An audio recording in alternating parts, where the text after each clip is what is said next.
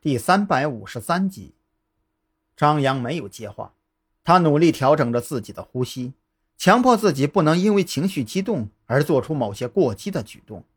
虽然他很想掏枪打死眼前这个王八蛋。反观陆安，仿佛根本没有发现张扬正在努力的克制杀意，他依然作死的冷笑着挑衅：“别光站着喘气儿啊！”刚才呵斥我的时候不是很威风吗？怎么现在怂了？你不是带了枪吗？来呀，掏枪打死我！你最想知道却又不敢直面的秘密，就永远烂在我的肚子里了。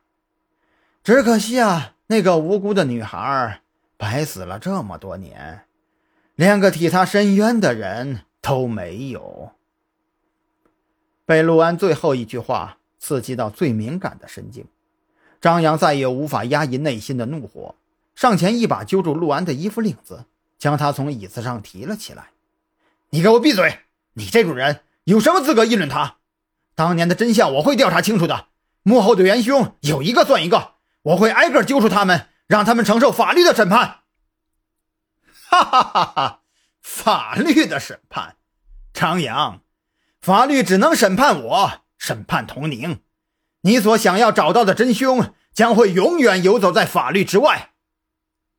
陆安被揪着衣领，却是错开一步，用侧身挡住了监控的视角，垂在身侧的右手悄然摸向张扬的后腰。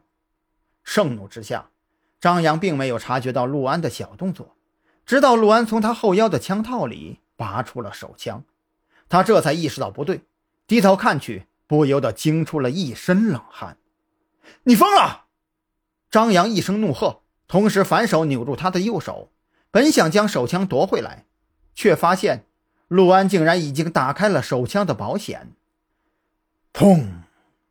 枪声划破了看守所的宁静，看守所里警铃声炸响，房门也被守在外边的狱警一脚踹开。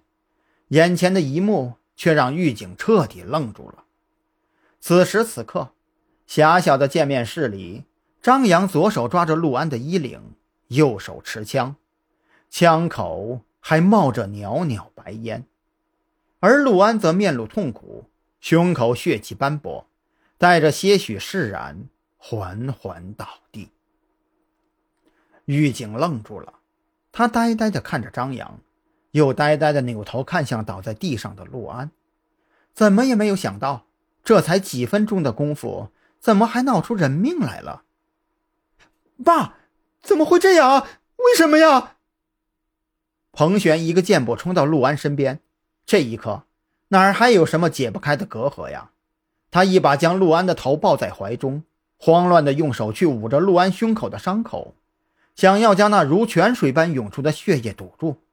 可是这一切显然都是徒劳的。医务室吗？带着急救设备来三号见面室。陆安被枪击了！快快快！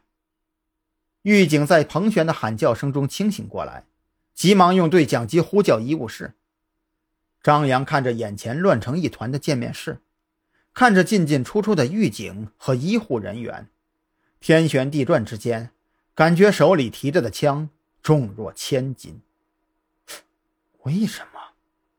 他的脑袋里也在想着“为什么”这三个字。枪响之后。他这才意识到，陆安之所以跟自己说那些话，根本就不是为了当做交换条件，他的本意就是为了激怒自己。可是，可是为什么呀？陆安为什么要这么做？自己和陆安之间并没有什么过不去的深仇大恨，没必要非得用这种杀敌一千、自损八百的行为拉自己垫背吧？